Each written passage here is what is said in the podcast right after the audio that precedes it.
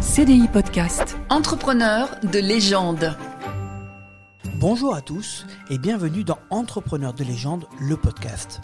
Je suis Michael Icard, journaliste pour CDI Média et je suis accompagné de Sylvain Bersinger, économiste chez Asterès. Bonjour Sylvain. Bonjour Michael. Alors aujourd'hui, nous allons revenir sur l'origine d'une invention incontournable, l'automobile. Et pour ce faire, nous allons raconter l'histoire de Karl Benz et de Gottlieb Daimler, qui sont à l'origine de la célèbre Mercedes-Benz. Mais pour arriver à cette iconique voiture, la route est longue. Alors Sylvain, je te propose que nous ne perdions pas de temps et que nous y allions sur les chapeaux de roue. CDI Podcast. Entrepreneur de légende. Alors autant prévenir, l'histoire est très compliquée, il y a beaucoup de personnages. On va débuter avec l'histoire de Karl Benz qui commence en 1844 à Karlsruhe.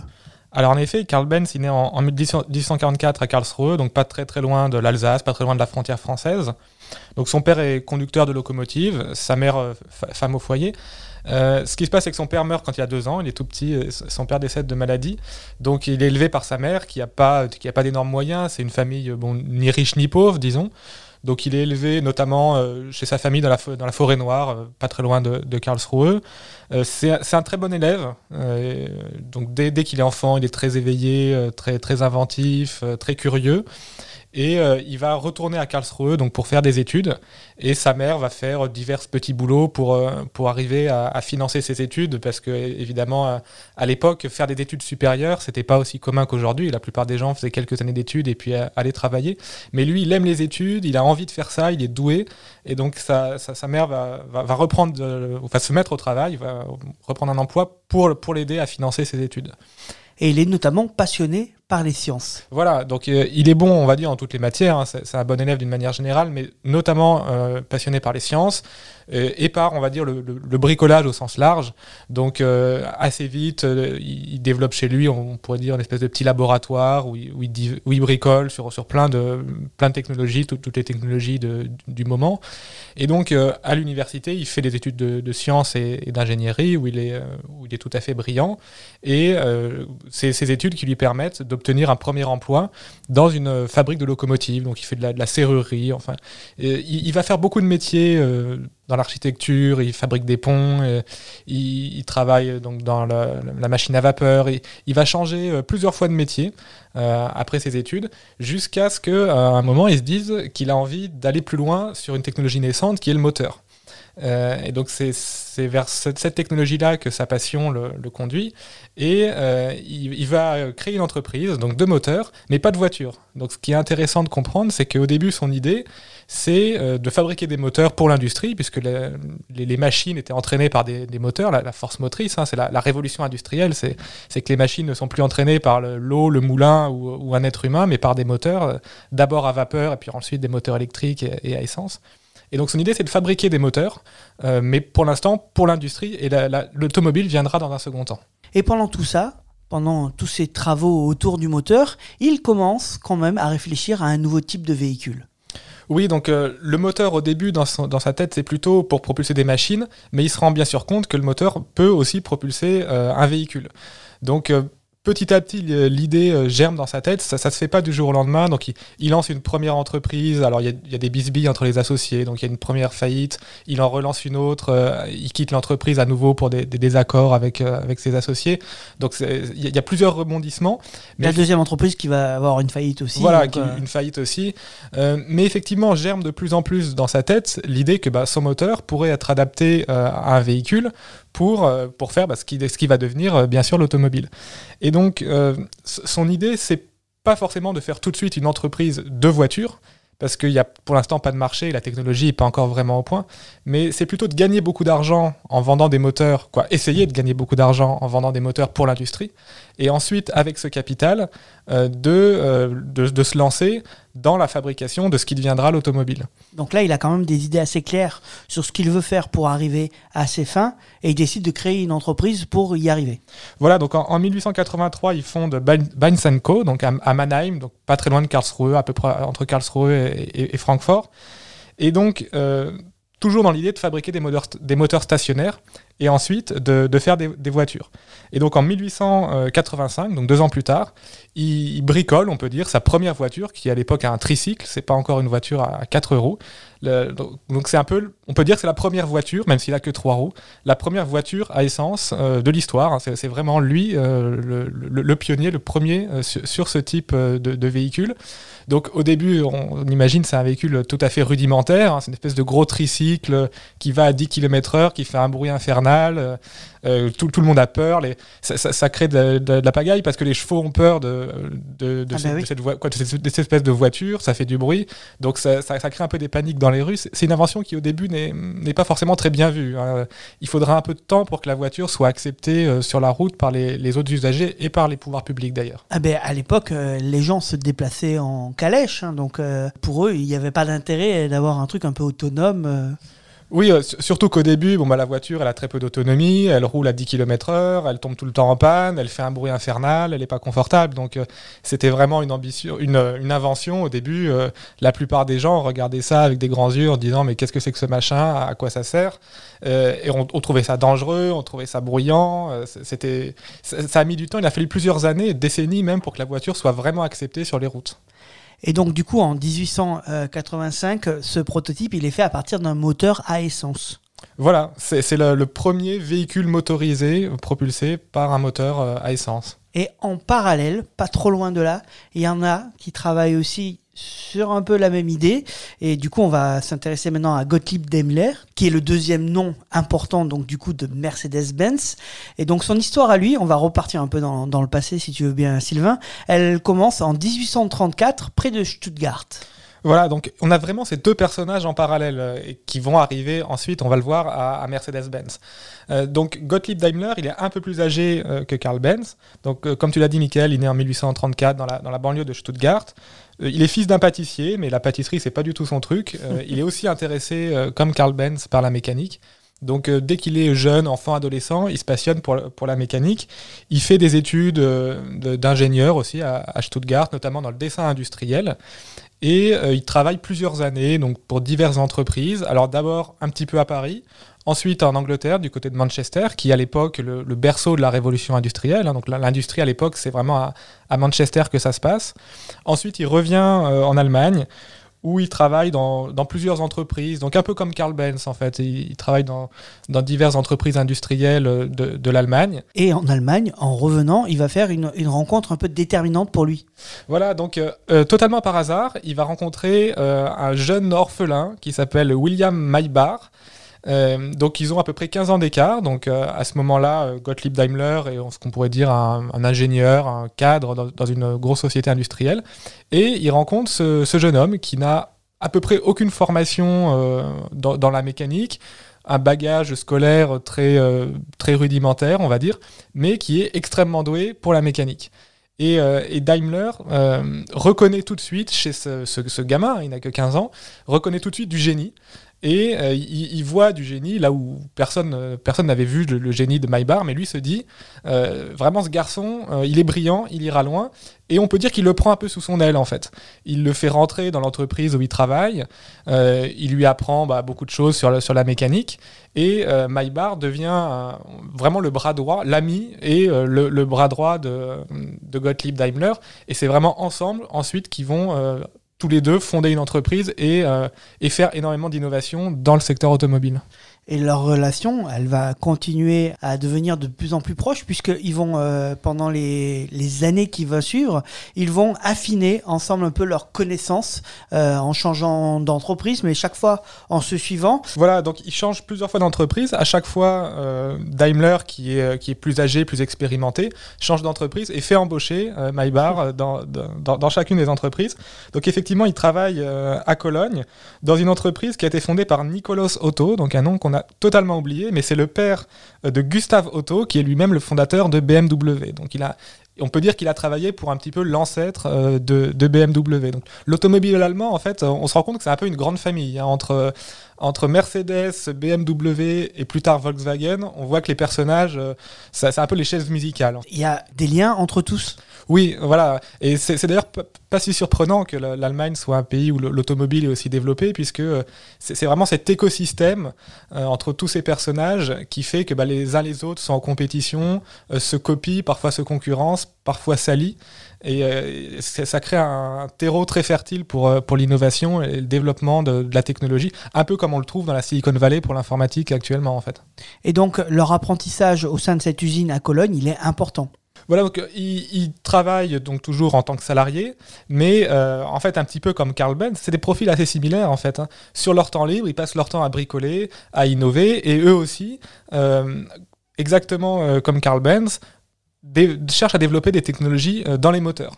Euh, donc avec un petit peu la même idée de se dire que la, voiture ou, euh, un engin propulsé à moteur, ça, c'est pas encore tout à fait au point, mais, ils sentent qu'il faut aller dans cette direction-là. Donc ils, bricolent des moteurs et euh, exactement comme Carl Benz, euh, là encore, ils vont démissionner pour créer leur propre entreprise.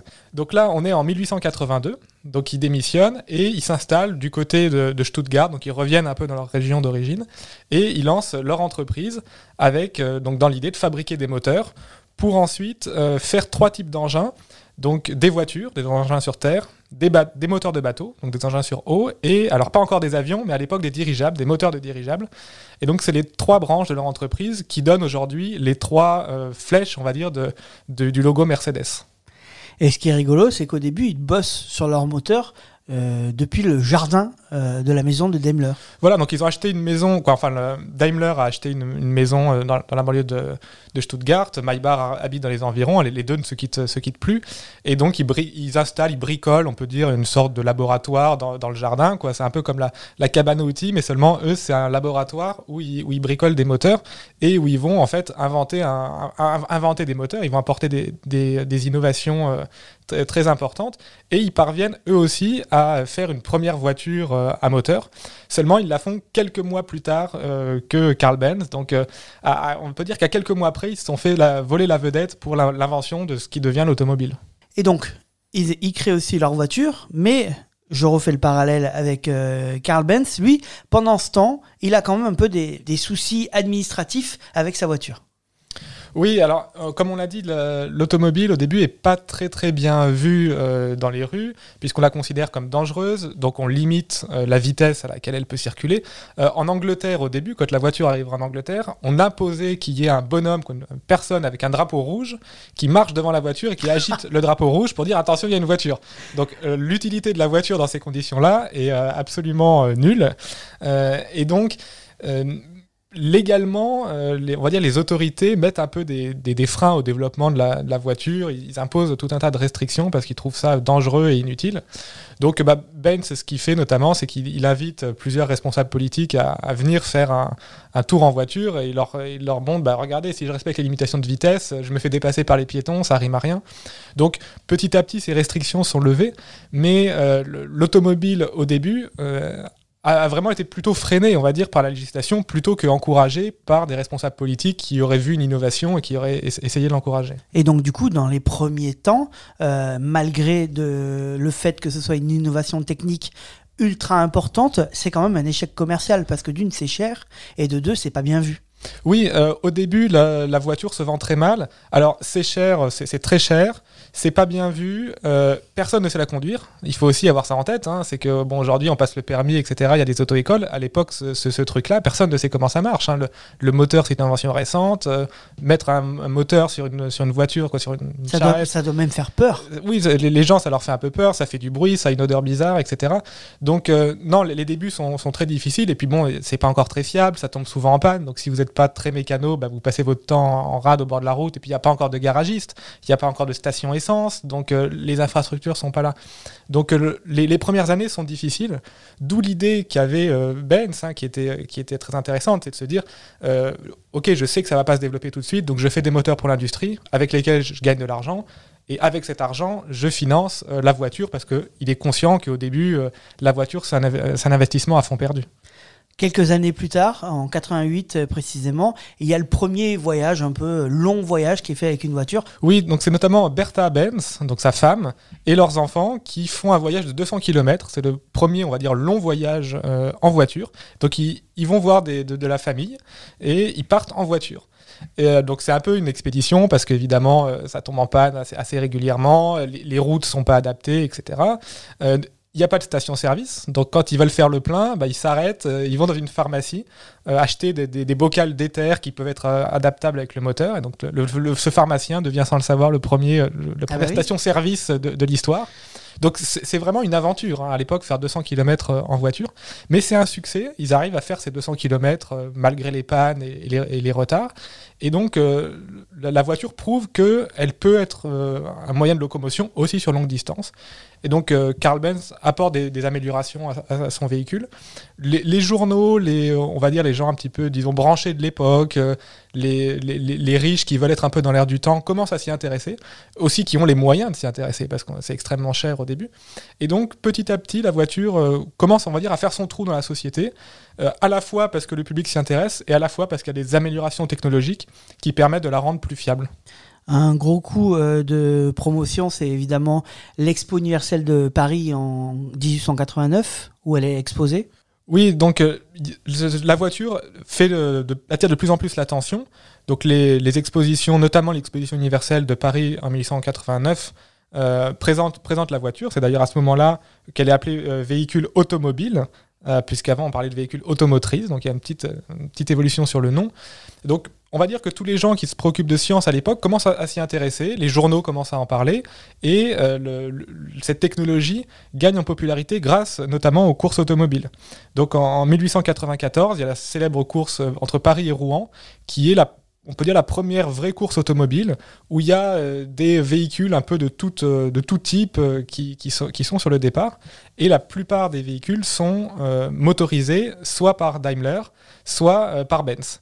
Y compris les véhicules français, par exemple, comme Peugeot et, Panhard, sont aussi motorisés par, des moteurs allemands.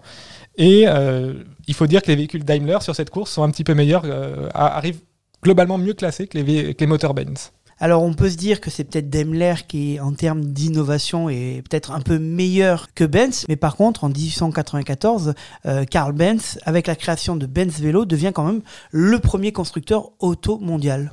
Oui, donc la, Benz Vélo, c'est alors une voiture à quatre roues, puisqu'on a dit que Benz au début faisait des, appelons ça des voitures à trois roues, des tricycles motorisés, je ne sais pas quel est le terme exact. Et en 1894, la Benz Vélo est la première voiture produite en série, donc par, euh, Benz. Euh, 1200 exemplaires, bon, c'est pas, pas encore énorme, mais c'est la première fois qu'une voiture n'est plus seulement euh, un produit qu'on a bricolé à, à l'unité dans un garage, mais devient une production de série, ce qui permet euh, à Benz de devenir effectivement le premier constructeur automobile mondial bon, sur un marché qui est encore tout petit à l'époque. En parallèle, donc, Daimler, fort de ses réussites euh, dans les courses, il décide quand même d'essayer de se lancer dans la création de voitures, alors qu'il est dans une entreprise où il crée que des moteurs lui aussi. Oui, donc au début, lui aussi euh, fabrique des moteurs. Donc des moteurs, on l'a dit, à la fois destinés euh, à des voitures, mais aussi à des bateaux et à des dirigeables. hein. C'est les, trois, flèches de l'entreprise. Mais petit à petit, il va se spécialiser euh, sur le- sur l'automobile parce que c'est là qu'il sent qu'il y a le marché le plus important qui est en train de se développer. Et donc, il, il se met lui aussi à, fa- à fabriquer des voitures entières et plus seulement les moteurs. Et euh, avec un très, un très bon succès, puisque ces moteurs, on l'a dit, sont de très grande qualité. Et donc, il va euh, parvenir petit à petit presque à voler la vedette euh, à Carl Benz. Et donc, du coup, avec son entreprise DMG, Gottlieb euh, commercialise notamment euh, la voiture Daimler Phoenix, qui devient un peu leur, euh, leur voiture phare. Oui, alors la Phoenix va devenir doublement la, voiture phare de l'entreprise euh, par l'intermédiaire euh, d'un personnage euh, assez excentrique qui s'appelle Émile Jelinek, je suis pas certain de bien le prononcer, mais on va l'appeler comme ça, qui est un Allemand installé sur la côte d'Azur et qui est passionné d'automobile et qui devient, on va dire, un agent commercial de Daimler et qui vend la, Phoenix auprès, des, des- des riches, des riches anglais, riches allemands, riches français hein, installés sur la côte d'Azur et en parallèle qui est aussi un passionné de- donc d'automobile et de course automobile. Donc il participe à plusieurs courses euh, au, au volant de, donc de la Phoenix. Il les gagne parce qu'il est, il est brillant mécanicien et brillant conducteur. Et sa voiture, il va la renommer Mercedes en référence à sa, à sa fille qui a une douzaine d'années qui, qui se prénomme Mercedes. Un hommage, quoi. Voilà, un hommage à sa fille. Et donc, cette euh, voiture Phoenix euh, renommée Mercedes euh, gagne toutes les courses, attire à l'attention des, médias et des- on va dire du, du, public qui commence à s'intéresser à, l'automobile. Et euh, Jelinek va plus loin, il propose à Daimler des modifications sur sa voiture, puisqu'il l'utilise beaucoup, il l'a beaucoup utilisé en course, et donc il lui propose des améliorations qui sont des améliorations tout à fait pertinentes, qui font que euh, cette voiture va être renommée la Mercedes 35 HP en, en 1900. Et euh, c'est à, ce moment-là, on peut dire, la meilleure voiture euh, du marché, qui va se vendre euh, énormément, qui va évincer ou faire de l'ombre à Benz et à son entreprise. Et vu qu'elle marche très bien, et ben ce nom de Mercedes, qui est au début juste le nom d'une voiture, va devenir petit à petit le nom de la marque dans son ensemble. En 1900, ça marque aussi l'année de décès de Gottlieb Daimler. Oui, il décède en 1900 d'une maladie. Son, fils euh, Paul lui succède. Donc il décède, on peut dire, un peu au, au moment où Daimler prend vraiment son envol, justement euh, avec les Mercedes. Et donc le succès de la Mercedes, tu l'as dit, bah, ça va mettre un peu à l'écart petit à petit euh, Carl Benz et ses voitures. Oui, euh, donc les Mercedes sont les meilleures, les meilleures voitures du moment. Et donc Benz, lui, euh, bah, peine un peu à, à- à se maintenir sur le marché. Donc en fait, il, va un peu se diversifier. Il va faire euh, des camions, il va faire des ambulances, il, va faire un peu d'autres produits parce que sur le segment de la voiture pure, il, est- il commence à être euh, dépassé par Daimler.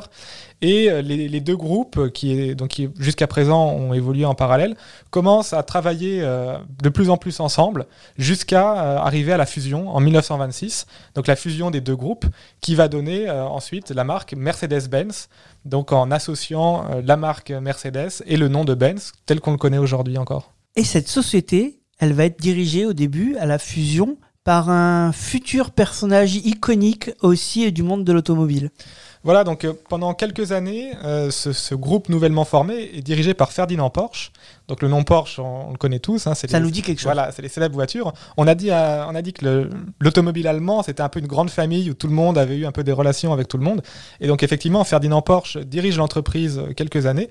Et ensuite, il va créer le groupe Volkswagen, donc euh, à la demande bah, d'Hitler, hein, qui arrive au pouvoir et qui veut créer une voiture populaire pour l'ensemble des Allemands, d'où le nom euh, Volkswagen, la, voiture du peuple, hein, puisque on, le rappelle jusque-là, euh, la voiture c'est un produit plutôt euh, de luxe, plutôt réservé aux riches, sauf aux États-Unis où Henry Ford a, créé la Ford, la Ford T, mais en Allemagne c'est encore un produit, un produit haut de gamme.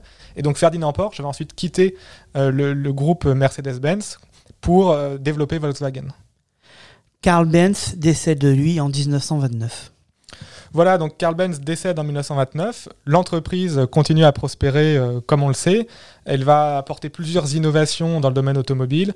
On peut penser notamment au freinage ABS ou à l'airbag. Et euh, ces, innovations font que Mercedes est encore aujourd'hui associée à des voitures euh, de très grande qualité. Désormais, donc on l'a dit, même si euh, le groupe Daimler n'a plus aucun lien avec euh, les deux familles, il reste un des fleurons de l'automobile grâce notamment à toutes les innovations euh, que tu viens de dire et il est sûr qu'il durera encore longtemps. Merci Sylvain. Merci Mickaël. Ce portrait est donc tiré de ton nouveau livre Entrepreneur de légende, tome 2. Je te donne rendez-vous dans 15 jours pour une nouvelle success story à écouter sur CDI Podcast ou sur toutes les plateformes audio. À bientôt. CDI Podcast. Entrepreneur de légende.